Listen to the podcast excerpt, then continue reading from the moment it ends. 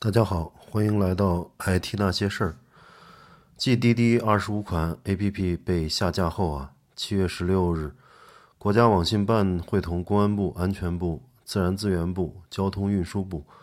税务总局、市场监管总局七部门联合进驻滴滴，展开网络安全审查。可见问题之严重啊！滴滴被调查和整顿，大概率导致两个结果，一个是呢。失去霸主地位，市场格局发生大的变化啊！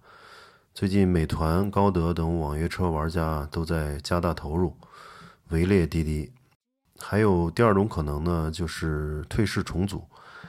呃，央媒《经济日报》最近也发生了，发表了一篇题为《不存在大而不倒，垄断再无侥幸空间》，明确指出很多巨头抱着法不责众的心态，做出一些违法违规的行为。因此，滴滴退市重组也不是没有可能。七月十日，国家网信办呢还发布了《网络安全审查办法》啊征求意见稿，里面有一条比较醒目，说是掌握超过一百万用户个人信息的运营者，国外上市，必须向国家这个网络安全审查办公室申报网络安全审查。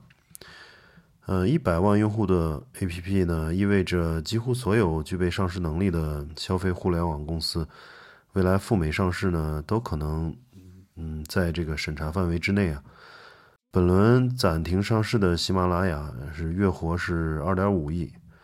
嗯，哈喽出行、So 还有 Keep，用户均在千千万级别啊，其实都达到了审查门槛儿。呃，掌握一级用户的字节跳动呢，几乎呃，看来就无法在嗯美美股这个挂牌了。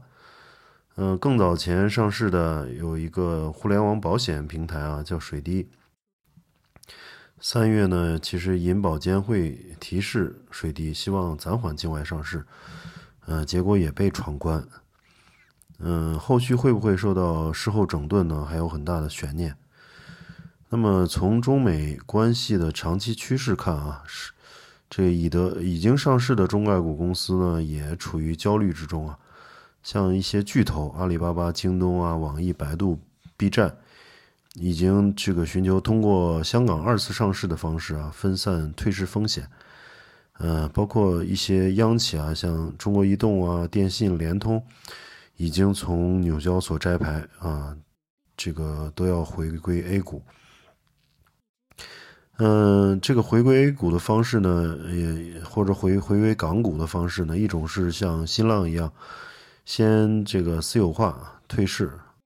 然后在 A 股或者港股再上市，呃，然后一种是在这个港股二次上市。香港呢，交易所曾经因为政策原因啊，错失了阿里巴巴。此后呢，已经数次修改上市规则，目前已经允许像同股不同权啊，还有未盈利的这个生物医药公司啊，呃，上市。应该说他们在做积极的准备，迎接大陆的这些新经济公司赴港上市。呃，最近也可以看到，这个近两年啊，小米和美团啊，都是在这个香港交易所制度变革之后，在港交所挂牌。嗯，美团。更是突破了万亿港元啊，成为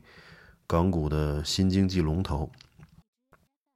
那随着中美之间竞争的这个持续和加剧啊，呃，中国公司必须应对这个产业链方面脱钩带来的风险。最近有一家公司就因为被剔除了这个呃苹果的供应链企业，这个股市大跌啊，呃，基本上跌到了这个两年前。嗯，然后呢，这个除了这个产业链方面脱钩的风险呢，也要面对这个金融市场摩擦带来的变化，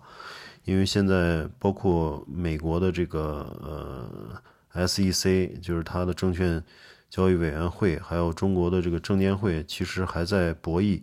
有很多美在美国上市的这个嗯中概股公司啊，美国按它的这种法律，它是有这个。呃，希望有这个长长臂管辖的这个呃这个权限，但是呢，中国证监会呢又有自己的考虑，就国家安全啊、数据安全等等的这些网络安全的考虑，所以两边互不相让啊，所以嗯，这个金融市场摩擦也会导致被夹在中间的这个公司非常难过，嗯，而且最近大家也可以看到新闻，就最近美国拒了中国五百名左右的这个理工科学生，呃，理工科留学生的签证啊。引得一片这个反对和声讨，就这是很少出现的，就一个国家对另另一个国家的这留学生全面的这个拒绝，但是呃也没有什么用啊，毕竟是这个每个国家都有自己的这个国策嘛。那我们看从芯片到这个供应链，呃，还有到学术界、金融界，嗯，可能都到了不得不自力更生的时候啊。嗯，但是我们可以看到，像新能源汽车和电池，啊，通过自己这近几年的发展啊，已经占据了占据了世界的半壁江山啊，说明内需的这个增长潜力，匹配科学的产业政策，还是能取得相当亮眼的成绩的。嗯，这一点也不必过分悲观。嗯，外部环境倒逼改革，也许会带来一个新的发展阶段。